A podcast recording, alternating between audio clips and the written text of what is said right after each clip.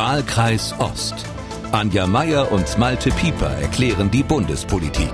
Hallo und willkommen zum Ost-West-Ritt durch die deutsche Politikszene. Bei Wahlkreis Ost wollen wir genau das zusammenkehren, was sonst in der bundesweiten Berichterstattung gerne hinten runterfällt, nämlich der Osten. Und da wird auch weiterhin alles überstrahlt vom Krieg gegen die Ukraine. Gestern war es, dass sich Präsident Zelensky in den Bundestag schalten ließ. Mit den Stimmen der Ampelkoalition wurde das zur Kenntnis genommen, abgehakt und dann mit der Tagesordnung fortgefahren. Da wollen wir gleich mal draufschauen, wie sich SPD, FDP und Grüne in der derzeitigen Lage verhalten und ob das alles so wahnsinnig klug ist, wie es unter der Regie von Olaf Scholz abläuft. Dann haben wir natürlich auch die hohen Benzinpreise im Blick und nutzen das für einen Zwischenstopp im bald wählenden Saarland das ja schon einmal den Run einer Partei in das genaue Gegenteil verkehrt hat. Vielleicht passiert es auch in diesem Jahr wieder. Jetzt aber erst einmal guten Tag nach Berlin zu unserer Beobachterin Anja Meier.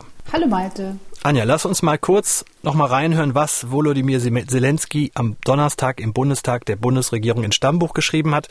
Wir hören ihn jetzt in der offiziellen Übersetzung des Bundestages und deshalb nicht irritieren lassen, dass er eine Frauenstimme auf Deutsch hat. Sie sind durch eine Art Mauer von uns getrennt. Es ist keine Berliner Mauer, es ist eine Mauer inmitten Europas zwischen Freiheit und Unfreiheit. Zerstören Sie diese Mauer. Und das sage ich an Sie. Lieber Herr Bundeskanzler Scholz, zerstören Sie diese Mauer der ukrainische Staatspräsident Zelensky bei einer Live-Schalte, die wenige Minuten nach einem Anschlag in Kiew stattgefunden hat, in den Bundestag. Er findet sehr klare Worte, aber er findet dort im Bundestag, im Reichstagsgebäude keine klare Reaktion.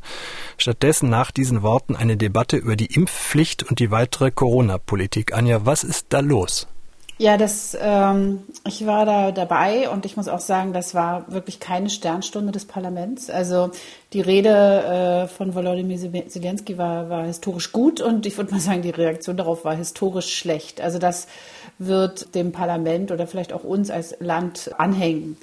Der Kanzler hätte eigentlich darauf erwidern können und müssen. Also du hast es ja gerade eingespielt, er ist direkt angesprochen worden und er hätte darauf was sagen können und müssen, finde ich. Das war so, stand so nicht im Protokoll und alle hatten sich vorher darauf verständigt, ja. Alle hatten zugestimmt, dass es danach mit der Tagesordnung weitergeht. Und dann war das aber wirklich einfach total unpassend. Das ist das eine, was man aber vielleicht auch mal jetzt der Gerechtigkeit halber sagen muss. Es wirkte ja so, als wäre das Parlament da einfach so drüber weggegangen.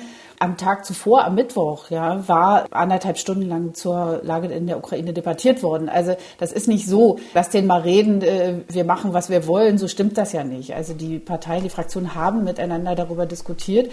Aber es ist natürlich in diesem Fall jetzt, äh, da ging es um Öffentlichkeit, ja, um Solidarität und äh, die Rede von Zelensky und die Debatte am Tag zuvor standen ja in keinem zeitlichen Zusammenhang, die waren also überhaupt nicht wahrnehmbar für die Öffentlichkeit. Also als Beobachter guckt man sich das an und man hat ja das mhm. Gefühl, dass man jetzt dazu was sagen will, was sagen muss, gerade ja. nach dieser Ansprache von Zelensky. Und dann sieht es so aus, ob so ein Beamtenapparat sich in seinen eigenen Regularien verfangen hat und da nicht rauskommt. Mhm. Ja, so ehrlich gesagt, so wie du das hier gerade beschreibst, so war das auch. Also das ist ja das Peinliche, ja. Also einerseits haben alle wirklich starke Emotionen, das will ich überhaupt nicht den, den Abgeordneten absprechen und schon gar nicht natürlich dem Mann, der sich an das deutsche Parlament gewandt hat. Das war schon wirklich sehr ergreifend und auch traurig muss man sagen. Du hast es ja gerade erwähnt, es gab eben vorher einen Anschlag ganz in der Nähe. Ab und zu ruckelte auch ein bisschen die Verbindung. Also man sah wirklich, das ist jetzt hier hingebastelt. Punkt neun. Alle versammeln sich in diesem schönen warmen Land und da drüben sitzt dieser Mann in diesem olivgrünen Shirt und bittet, also bettelt regelrecht um Unterstützung und das passte einfach gar nicht zusammen. Aber man muss auch sagen, die Opposition hat ja dann richtig geschäumt. Also das äh, gab dann sofort, als äh, also Katrin Göring-Eckert hat die Sitzung geleitet, hat dann gesagt, man geht jetzt zur Tagesordnung über. Und man sah ja eigentlich auch selber an, wie unpassend sie das jetzt fand. Aber die Opposition hat das eben genutzt und Friedrich Merz hat diese Situation genutzt, um seine Fraktion auch nochmal so ein bisschen als moralisch äh, besser aus äh, dastehen zu lassen, das fand ich schwierig. Aber, uns, aber trotzdem, man kann Olaf Scholz das nicht abnehmen. Spätestens da hätte er was sagen müssen. Unser Parlament hat sich quasi in diesen Geschäftsordnungsdebatten verhakt, obwohl es eigentlich um was viel Größeres und Wichtigeres ging. Und äh, das war peinlich, ja. Aber kannst du mir erklären, warum das so passiert? Also wir sind in einem Raum, der hochemotional aufgeladen ist, in dem mhm. über 700 Politiker sitzen, sitzen, die ja genau wissen, was die Stunde geschlagen hat. Die sind ja alle nicht doof. Die wissen genau, mhm. was da abläuft. Die wissen genau, was passiert. Wie kann es passieren, dass in so einer Masse oder sagen wir mal bei den 370 oder was äh, oder 420 mhm. Koalitionsabgeordneten keiner aufsteht und sagt, Freunde oder spätestens als Britta Hasselmann für die Grünen am Rednerpult stand und einfach mal sagt, wisst ihr was, wir haben es uns jetzt anders überlegt, wir machen es jetzt doch mal eben anders. Warum passiert das nicht? Hm, naja, es ist natürlich auch in seiner Größe ein schwerfälliger Apparat. Das ist das eine. Das andere ist, dass sich alle Fraktionen also jedenfalls alle demokratischen Fraktionen tags zuvor darauf verständigt hatten, auf diese Geschäftsordnung. Es ist ja nicht so, dass die Union äh, tags zuvor gesagt hätte, nee, wir möchten aber dringend äh, nach der Rede von Zelensky nochmal eine Aussprache haben. Das hätten sie tun können, weil ja bekannt war, dass, dass diese Rede kommen würde. Haben sie aber nicht gemacht. Sie haben der Geschäftsordnung, also der Tagesordnung zugestimmt und äh, haben eigentlich, das kann man ihnen leider auch nicht ersparen, so, so sehr sie moralisch im Recht sind, haben sie doch äh, die Situation auch ein bisschen eigennützig äh, ausgenutzt in dem Moment, und, um sozusagen die Ampelkoalitionäre vorzuführen. Dem Ganzen war ja, ja noch eine andere mhm. Geschichte äh, vorweggegangen. Jetzt können wir darüber streiten, ob es eine Petitesse ist oder nicht. Der Staatssekretär im Bauministerium Sören Bartol, Sozialdemokratische Partei SPD, hatte am Mittwoch den ukrainischen Botschafter bei Twitter angegangen, also bei, äh, indem er eine Kurznachricht geschrieben hat. Und da schrieb Bartol, Andrei Melnik, der ukrainische Botschafter, sei unerträglich. Und Bartol machte klar, dass ihm Melniks ständige neue Forderungen nach Waffen und Unterstützung ziemlich auf die Nerven gehen da gab es dann gleich die Frage, wie kann dieser Bartol im Amt äh, bleiben? Andere müssen schon gegen ganz andere Sachen zurücktreten. Wie kann der einfach äh, schreiben, dieser Botschafter ist unerträglich mit seinen Forderungen nach Hilfe und alles geht so weiter? Naja, also vielleicht noch eine kleine Ergänzung. Es war ja so, dass äh, Bartol sogar dieser Botschafter in An- und Abführung geschrieben hat. Ja? Also das ist natürlich äh, eine maximale Herabwürdigung eines Diplomaten. Ähm, aber äh, jetzt nochmal, weil du jetzt gerade auf Twitter zu sprechen kommst, ich finde ja, die Zeiten, äh, in denen Politiker oder in diesem Fall ein Staatssekretär fein schweigt, die sind einfach perdu jetzt. Das ist vorbei. Die, die, die ganze Situation, also die, die kommunikative Situation und die politische Situation sind dermaßen aufgeheizt, dass das schon mal rausrutscht. Also äh, es werfe den ersten Stein, wer bei Twitter ist und noch keinen Mist da gebaut hat, ja. Äh, Aber Vor es, allen Dingen, weil im Kern, Lanja, lass mich das kurz sagen, im Kern finde ich, mhm. berührt der Bartol ja wahrscheinlich auch ein Gefühl, das wir alle kennen und mit dem wir alle ja. im Moment ja ringen, oder? Also ich glaube, jeder fühlt, jeder sieht, jeder ist bei den Ukrainern, wenn man die Bilder aus Mariupol, aus Kharkiv, aus Irpin und so weiter und so fort sieht, aus Kiew, das Leid, die traumatisierten Flüchtlinge. Jeder hat das Gefühl, dass man auf alle erdenkliche Weise denen helfen muss. Mhm. Auf der anderen Seite Macht man das jetzt mit Waffen? Reizt man dadurch Wladimir Putin nicht noch mehr, wenn wir ihm Flugzeuge liefern, was die Ukrainer unbedingt haben wollen? Ich meine, es ist völlig legitim, dass der ukrainische Botschafter als so eine Art oberster Lobbyist natürlich seine Wünsche, Hoffnungen, Sichtweisen laut artikuliert. Aber nur weil der ja. Botschafter das jetzt tut, müssen wir dem ja auch nicht eins zu eins folgen. Mit der Folge, dass wir vielleicht in irgendeinen Atomkrieg rein stolpern. Also wie schwierig ist es da im Moment, einen kühlen Kopf zu bewahren, eigene Politik zu machen. Ja, du sagst es, das ist, das ist schwierig gerade. Also ich würde da mal zurückgehen vielleicht. Also was, was Sören Bartholder verzapft hat, ist natürlich in so einer Situation nicht angemessen. Da sterben Menschen, da sind Menschen auf der Flucht. Äh, also ich finde, da kann man keinem irgendwie sagen, wie er zu, zu, äh, zu reden hat oder zu kommunizieren hat. Die Ukraine wünscht sich ja, dass Deutschland und also damit die NATO in diesen Krieg eigentlich eingreift. Und das ist, glaube ich, es gibt ja auch Umfragen dazu, das ist jetzt gar nicht so überwältigend mehr, aber es gibt schon eine Mehrheit in der Bundesre Bundesrepublik, die sagt, ähm, das wollen wir nicht. Und gleichzeitig gibt es eben dieses Drängen, also diese Zelensky-Rede. Äh, Zelensky hat ja auch gesagt, äh, Herr Scholz, übernehmen Sie die Führung. Also was äh, der Einspieler, den du jetzt vorhin gesendet hast, das ist ja sozusagen noch nett, nett formuliert, ja, so tear down this wall, reißen Sie diese Mauer ein. Aber er hat eigentlich gesagt, übernehmen Sie die Führung in diesem Krieg. Und noch am selben Tag hat Scholz äh, zusammen mit NATO-Generalsekretär Stoltenberg äh, klargestellt, dass die NATO eben nicht eingreifen wird. Das ist die Haltung der Bundesrepublik der Bundesregierung und offensichtlich stimmt sie die immer wieder mit ihren Partnern ab und macht das auch öffentlich und soweit ich das sehe, ist das auch die Mehrheitsmeinung im Land. Es ist auf jeden Fall wieder keine einfache Zeit, nachdem Rot-Grün diesmal mit der FDP die Regierung übernommen hat. 1998, 99 gab es gleich mal den Kosovo-Krieg, jetzt gibt's den Krieg mhm. in der Ukraine. Ja, krass eigentlich. Ne? Ja, und jetzt sind ja. die ersten 100 Tage mhm. um und man fragt sich, war da eigentlich äh, irgendwas? Und ich glaube, wir sollten müssen das jetzt nicht, weil man es überall liest, nochmal wirklich äh, haarklein durchgehen, die ersten 100 Tage. Wer sich zum Beispiel für ökonomische Fragen interessiert, dem kann ich nur den Podcast hier aus dem Haus der Wirtschaft Wirtschaftsprüfer empfehlen. Ralf Geisler wertet darin zusammen mit Oliver Holtemöller vom Institut für Wirtschaftsforschung Halle mal die wirtschaftspolitische Bilanz der 100 Tage Ampelregierung aus. Und ähm, bei MDR aktuell war gestern am Donnerstag, als es soweit war, zu 100 Tagen Friedrich Merz im Interview.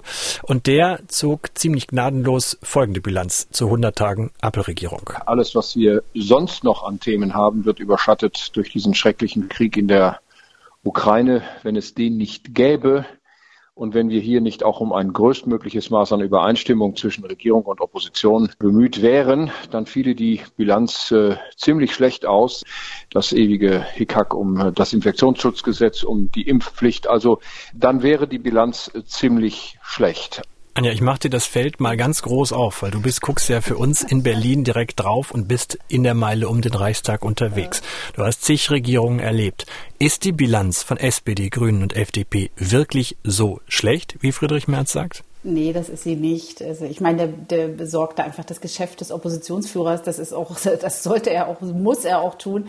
Äh, so schlecht ist das nicht. Aber was man schon merkt, ist, dass es einfach äh, sehr eilig alles ist, dass alle äh, sozusagen zu den Aufgaben, die ohnehin auf dem Tisch lagen, jetzt auch noch diesen Krieg und diese wirkliche Bedrohung Europas und der Bündnisse irgendwie auf dem Tisch haben.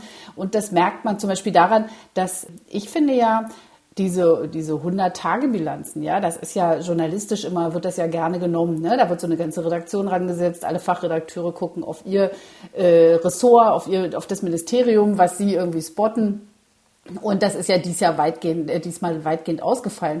Also nicht mal die Politikerinnen und Politiker, wenn ich mit denen rede, äh, denen war gar nicht gewärtig, wann die 100 Tage rum sind, weil sie einfach gerade gar keine Zeit haben, darüber nachzudenken, über irgendwelche Fristen und irgendwas, was man vielleicht jetzt gerade äh, medial gut unterbringen könnte an Leistungen oder eben von Seiten aus der, der, der Opposition, was eben nicht geleistet wurde. Ich finde, sie geben sich Mühe und was ich ähm, dieser, wenn ich mal was loben darf, was ich dieser Koalition gerade hoch anrechne, ist, dass sie gut erklärt. Also ich finde, man kann und muss auch gar nicht äh, mit allem einverstanden sein, was da gerade auf dem Tisch ist. Aber man merkt, also wenn ich mal zum Beispiel auf die Reden von äh, Robert Habeck hinweisen darf, der sich auch äh, zum Beispiel gestern in der Impfdebatte nochmal geäußert hat, der sozusagen nicht so tut, als wäre er der Superchecker, sondern der irgendwie auch seine inneren Widersprüche erklärt. Das finde ich ziemlich gut. Sie müssen natürlich auch ins Handeln kommen. Das äh, ist klar. Also irgendwann müssen sie auch mal was entscheiden und sie können nicht immer die ganze Zeit sagen, es ist alles so wahnsinnig schwer. Verständnis äh, macht keine Politik. Ja. Und etwas anderes vielleicht noch, äh, was ich auch so dachte. Ich habe ja auch über diese 100 Tage nachgedacht. Eigentlich, wenn ich jetzt schaue, diese Woche war oder ist ja immer noch Parlamentswoche, nächste Woche ist auch Parlamentswoche und wenn du dann mal so ein bisschen auf die Tagesordnung guckst, dann sind das richtige Brot- und Butterthemen, die unser Parlament, die unsere Parlamentarier abarbeiten. Also Bundeswehreinsatz im Südsudan war, glaube ich, gestern oder ist heute, ich weiß nicht genau. Heizkostenzuschuss. Als Bürgerin und Bürger, Bürger oder als Steuerzahlerin kannst du ja nicht den ganzen Tag darüber nachdenken, welche Strategien jetzt in der Ukraine richtig sind, sondern du musst irgendwie deine Miete zahlen und deine Heizung und so und du willst Kitaplätze für deine Kinder und so und ich habe im Moment das Gefühl, das wird darüber nicht vergessen. Wir haben vor 14 Tagen ja schon mal ausführlich das Wirken von Annalena Baerbock äh, besprochen. Ich würde mich der den 100 Tagen oder der Performance der einzelnen Parteien jetzt noch mal von der anderen Seite nähern und wir machen dafür einen kleinen Umweg, denn ähm, die Wähler können jetzt schon mal beurteilen, zumindest ein kleiner Teil der deutschen Wähler, wie das Ganze ankommt, die Performance der Ampelkoalition. Nächste Woche Sonntag am 27. März, dann ist nämlich Landtagswahl im Saarland. Und jetzt höre ich ja schon, wie manch einer stöhnt, was interessiert mich denn die knappe Million Menschen, die im Saarland wohnt. Dazu muss man sagen, das Saarland hat schon so manch eine Politikerkarriere befördert oder auch beendet. Oskar Lafontaine zum Beispiel, Ex-Parteichef der SPD, jetzt auch Ex-Parteichef der Linken, aus beiden Parteien ausgetreten, hat zum Beispiel hier seinen Grundstein gelegt im Saarland. 2017 beim letzten Mal, bei der letzten Wahl im Saarland, brachte das kleine Saarland den berühmten Scholz-Zug zum Entgleisen und zur Erinnerung 2017 führte Martin Schulz in den Umfragen doch deutlich vor Angela Merkel. Das war, galt damals als unvorstellbar. Dann ging die Saarlandwahl für die SPD mit Pauken und Trompeten verloren und auf einmal ging die Kurve der Sozialdemokraten anschließend nur noch in eine Richtung, nämlich nach unten. Und die Bundestagswahl 2017 ging ebenfalls mit Pauken und Trompeten verloren. In diesem Jahr droht nun der CDU dieses Schicksal. Nach der letzten Vorwahlumfrage von Infratest DIMAP kommen die Christdemokraten von Tobias Hans nur noch auf 31 Prozent. Und die SPD hat mit klarem Vorsprung die Pole Position inne. Und wie sehr den CDU-Ministerpräsidenten inzwischen die politische Panik beschleicht, das konnte man vor ein paar Tagen auch schon wieder auf Twitter bewundern. Wir hören da jetzt mal rein. Man sieht den sich selbst filmenden Hans so ein bisschen die Analogie man kommt nicht umhin, sich das vorzustellen, weil man auch von Zelensky in Kiew diese Bilder gesehen hat, wie er sich selber filmt und dann eine Ansprache hält. Nur bei Tobias Hans war dieses Niveau leider nicht erreicht. Äh, Tobias Hans vor einer Tankstelle im Saarland. Morgen. Ich bin jetzt hier gerade an der Tankstelle vorbeigefahren und es ist wirklich, ich finde, da ist jetzt wirklich ein Punkt erreicht, wo man sagen muss, da muss man handeln. Klar hat das was mit der Ukraine-Krise zu tun und klar hat das was mit Dingen zu tun, die die Bundesregierung nicht beeinflussen kann. Aber das Problem ist doch einfach, dass sich im Moment der Staat bereichert. Der Staat bereichert sich an diesen gestiegenen Energiekosten und deswegen muss eine Spritpreisbremse her. Das trifft jetzt nicht nur Geringverdiener, sondern das trifft wirklich die vielen fleißigen Leute, die tanken müssen, die ihre Dieselfahrzeuge tanken, die zur Arbeit fahren, die die Kinder zum Sport bringen. Deswegen habe ich die herzliche Bitte, unterstützt mich dabei, jetzt wirklich die Stimme laut zu machen gegenüber der Bundesregierung. Eine Spritpreisbremse, die muss jetzt her. Anja, also der CDU-Ministerpräsident des Saarlandes Tobias Hans, das müssen wir jetzt mal genauer durchgehen. Ich weiß nämlich im Moment gar nicht, was ich schlimmer finde. Wenn ein Spitzenkandidat der CDU, der ja auch Ministerpräsident ist, dem Staat vorwirft, dass der Staat sich bereichere, oder ist es schlimmer, dass er davon spricht, dass es ja nicht nur Geringverdiener trifft, sondern auch die vielen fleißigen Leute. Also er macht den Unterschied zwischen Geringverdienern und fleißigen Leuten. Was ja heißt, dass eben in seinem Menschenbild Geringverdiener keine fleißigen Leute sind. Hilf mir auf die Sprünge. Was läuft da alles schief bei Herrn Hans? Da, da läuft eine Menge schief. Das ist Populismus, reiner Populismus, reine Panik. Panik hast du schon erwähnt.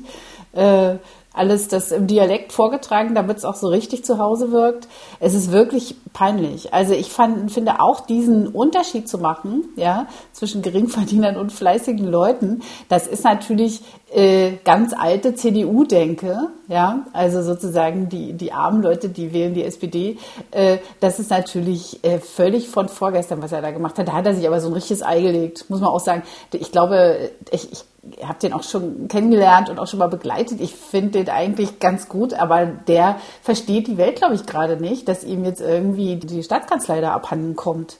Und deshalb wird er jetzt so ausfallend. Also ich finde es wirklich schwierig, gerade wenn politische Vertreter äh, sowas sagen, ja, dass der Staat sich bereichert. Das sind ja die Dinge, die sie selbst beschlossen haben. Es ist peinlich, ja. Von vorne bis hinten Ausfall. Also kann man nur sagen, Und das wird ihm, glaube ich, sehr schaden jetzt. Ja. Cool down, ja. Also äh, kühl mhm. erstmal ab. Äh, es sind mhm. nur sechs Punkte bis zur SPD, das kann man noch schaffen, aber so bestimmt nicht. nee, die, die, die Anke Rehlinger, die ja seine Konkurrentin ist von der SPD, die wird sich sehr gefreut haben über, diesen, über dieses Filmchen. Also ich habe es auch gesehen, wie, und vor allem er, er steht ja da vor so einem schwarzen Auto, wo man sich immer fragt, ist das jetzt seine Limousine? Wartet da sein Fahrer bei laufendem Motor drin? Ja, also schwierig, eine ganz schwierige Geschichte. Geschichte. Das äh, wird Ihnen noch teuer zu stehen kommen, die, die Nummer. Schwierig lief es auch für wen anders, der die Spritpreisdiskussion für sich und seine Partei nutzen will. Das ist der Bundesfinanzminister, der Vorsitzende der FDP, Christian Lindner. Von dem kam ja per Bildzeitung die lancierte Idee, dass wir alle mindestens 20 Cent pro Liter Sprit direkt nach dem Tanken an der Tankstellenkasse wieder zurückbekommen soll, weil man muss ja was machen, hat Lindner gesagt, um die ständigen Preissprünge einzudämmen. Und im Heute-Journal klang das dann so, da bitte vor allen Dingen das Ende beachten. Wir sollten uns an der Marke von äh, zwei Euro orientieren. Das sollte beim Beginn dieser Maßnahme äh, der Orientierungspunkt sein. Ähm, wir dürfen die Familien, die Pendler und auch die Gewerbetreibende mit den stark steigenden Spritpreisen nicht allein lassen. Wie hoch stehen die Chancen, dass Sie es am Ende durchkriegen, auch gegen die Grünen? Hoch. Tja, hoch. Das ist ja das Bemerkenswerte an diesem Ende. Also er kündigt schon an, die Grünen mal wieder über den Tisch zu ziehen. Hat jetzt nicht geklappt. Also äh, läuft der Lindner ein bisschen Gefahr, im Moment zu überreizen? Ich meine, der, das ist ihm ja eigen, ne? So ein bisschen dieses äh, Checkertum, ne? Also ich weiß es einfach, Leute, macht einfach, was ich sage, dann wird das. Äh, hat ja auch äh, große Verdienste, er hat seine ganze Partei umgekrempelt und so, da kann man schon mal auf so einen Gedanken kommen. Äh, aber tatsächlich, äh, ich habe auch so eine, äh, als ich die ganze, sein ganzes Agieren in dieser Spritpreisdebatte so verfolgt habe, habe ich auch diese alte Kühle der FDP hat mich da mal wieder angeweht, ja, dieses also wer einen großen Tank hat, der kann jetzt auch richtig, der kann einfach hinfahren und kriegt Geld. Es gab ja mal diese Mövenpick-Steuer, die die FDP in einer äh, in der Koalition mit der CDU durch, mit der Union durchgesetzt hat, die auch quasi ihre äh, Klientel, also die Hotel, äh, also die Gastronomen und so weiter äh, äh bevorteilt hat. Das weht mich hier gerade so ein bisschen an aus der Lindner Ecke. Aber was mir eigentlich Sorgen macht, ist ähm, die Frage, was das für die Koalition bedeutet. Also Jetzt haben wir diese berühmten 100 Tage rum. Geht's jetzt schon los mit dem Auseinanderdividieren? Geht's jetzt schon los, dass immer einer gewinnen will? Ich meine, die müssen ja noch dreieinhalb Jahre zusammen verbringen. Na, vor allem, es ist ja nicht das, es ist ja nicht das erste Mal. Wenn wir den Koalitionsvertrag nehmen, da gab es bei vielen das Gefühl, durchgesetzt hat sich vor allen Dingen der kleinste Partner, die FDP. Wenn wir ja, jetzt das schön ruhig bleibt. Genau, wenn wir jetzt das Infektionsschutzgesetz nehmen, der große Freedom Day von Justizminister Buschmann für März angekündigt, der jetzt am kommenden Sonntag, heute ist Freitag, der 18. Mhm. März, der jetzt kommen soll, wo man mit den Ministerpräsidenten gestern Abend zusammensaß, wo man dann heute Morgen, das will ich nur noch kurz einspielen, Bodo Ramelow hören äh, konnte. Also man muss dazu wissen, die Ministerpräsidenten haben schwer gepoltert über dieses Gesetz, weil es einfach viel zu unklar ist und einen Flickenteppich generieren wird. Und Ramelow sagte heute Morgen bei MDR aktuell das folgende. Ich höre schon wieder das Wort Flickenteppich. Jetzt hat der Bund sich aber entschieden, dass er den Flickenteppich erzeugen will, aber nicht mal mehr als Flickenteppich, sondern abstrakte Malerei wird das abstrakte Malerei durch das Infektionsschutzgesetz. Auch da hat sich die FDP wieder gegen die anderen beiden Koalitionspartner mit Karacho durchgesetzt. Wie oft kann sie das noch machen, Anja? Naja, sie wird es äh, so lange, so lange versuchen, solange es äh, funktioniert, würde ich mal sagen. Also da müssen sich, die, die Koalition hat ja damit angefangen, dass FDP und Grüne sich quasi als starke gemeinsame Kraft gegenüber der SPD aufgebaut haben. Jetzt erleben wir aber gerade, wie die FDP so langsam auf so, so einen Ego-Trip kommt, ja, also wie sie sich sozusagen äh, daran äh, berauscht, irgendwie einen Sieg nach dem anderen davon zu tragen, ob der nun sinnvoll ist oder nicht. Und da müssen die sich, glaube ich, als Koalition mal wieder zusammensetzen. Das gibt es ja, ne? Es gibt ja diese äh, Koalitionstreffen und das äh, sollten sie vielleicht in den nächsten Tagen mal tun. Vielleicht, ich hoffe, sie tun es sowieso, auch ohne dass die Presse davon was mitkriegt. Also ich spüre ein, ein Ungleichgewicht, was sich da jetzt gerade entwickelt innerhalb der, der Koalition. Und das ist einfach angesichts der aktuellen Lage äh, nicht gut. Das, das heißt, das war auch ein erster klarer Schuss vor den Bug der Grünen, dass sie jetzt gesagt haben, also deinen Kassenrabatt an der Tankstelle, den gibt's jetzt erstmal nicht. Nein, nicht der erste, oder? Nee, doch nicht der erste. Ich meine, das, das geht doch schon die ganze Zeit so. Also eben auch diese, diese Freedom Day-Geschichte, das ist ja alles gut und schön, aber wir alle können ja auch irgendwie Zeitung lesen und sehen, wie die Inzidenzen sind. Also äh, da äh, erleben wir, glaube ich, gerade so eine richtige Klemme, in der diese Koalition ist, dass zum Beispiel wir haben einen Gesundheitsminister, der, glaube ich, ganz genau weiß, dass das jetzt wirklich richtig Quatsch ist, was da gerade gebaut wird aber der sozusagen für den Koalitionsfrieden jetzt da mal so mitmacht und dann hofft, dass die Realität schon dafür sorgen wird, dass, dass die äh, Politik wieder vernünftig handeln wird und kann und dass die, der Bund die Länder dafür auch äh, in, in eine Position bringt, dass sie es tun können. Also ich kann da auch den Ramelow ganz gut verstehen, der da echt genervt ist. Ja, ich weiß nicht, wie es dir geht, aber ich habe manchmal so das Gefühl, Leute sagt mir Bescheid, wenn ich mich an irgendwas halten soll. Ich bin nicht mehr in der Lage, diesem diesem Zahlensalat zu folgen. Ja? Nein, das, vor allen Dingen fühlt man sich, also ich kenne das nur, man fühlt sich halt hilflos, weil ich kriege gleichzeitig Schreiben äh, der Kita, äh, in denen man dringend aufgefordert wird, auf seine Kinder zu achten, weil die Erzieher das inzwischen zwei, dreimal haben, immer wieder ausfallen, sie gar nicht wissen, wie sie deren Aufgaben nachkommen sollen, also der Betreuung. Also das Ding ist ja nicht vorbei, auch wenn die FDP und Herr Buschmann das jetzt gerne hätten. Äh, und mhm. diese Frage, ob man nun Masken trägt oder nicht, ich meine, es gibt ja wirklich Sachen, die also deutlich mehr ins Leben eingreifen, als sich so eine Tüte hm. aufzusetzen, wenn man einkaufen geht. Ja, ist eigentlich lustig, weil wir, wir sind ja auch ein Podcast, der sich um Ostdeutschland dreht. Da muss ich auch mal sagen, das erinnert mich auch so ein bisschen daran, an früher, an DDR-Zeiten, als einfach so getan wurde, als wäre nichts. Oder Planfortschreibung, eine meiner Lieblingsübungen in, in, zu DDR-Zeiten. Du machst einen Plan, du erfüllst ihn nicht und dann nennst du die ganze Sache Planfortschreibung und machst einfach einen neuen Plan.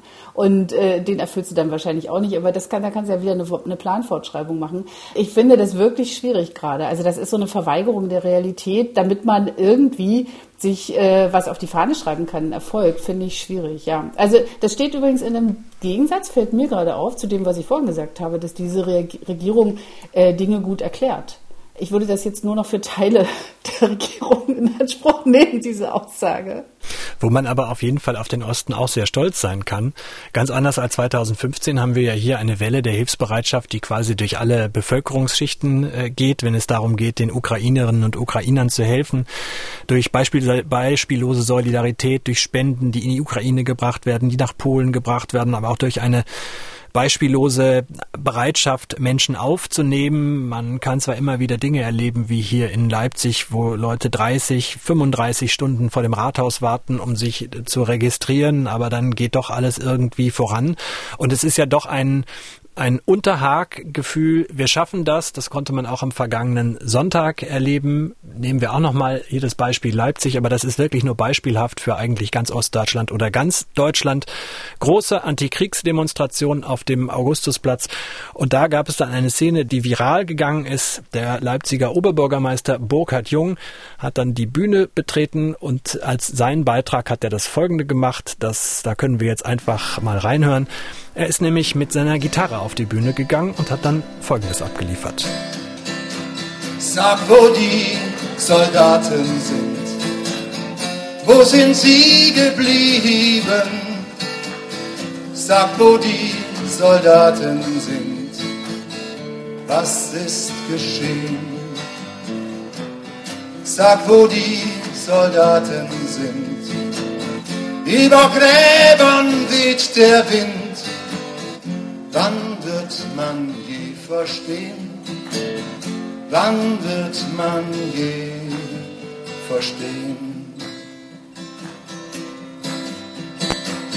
Sag mir, wo die Gräber sind. Wo sind sie geblieben? Sag mir, wo die Gräber sind. Was ist geschehen? Sag mir, wo die Gräber sind. Über Gräbern weht der Wind. Wann wird man je verstehen? Wann wird man je verstehen?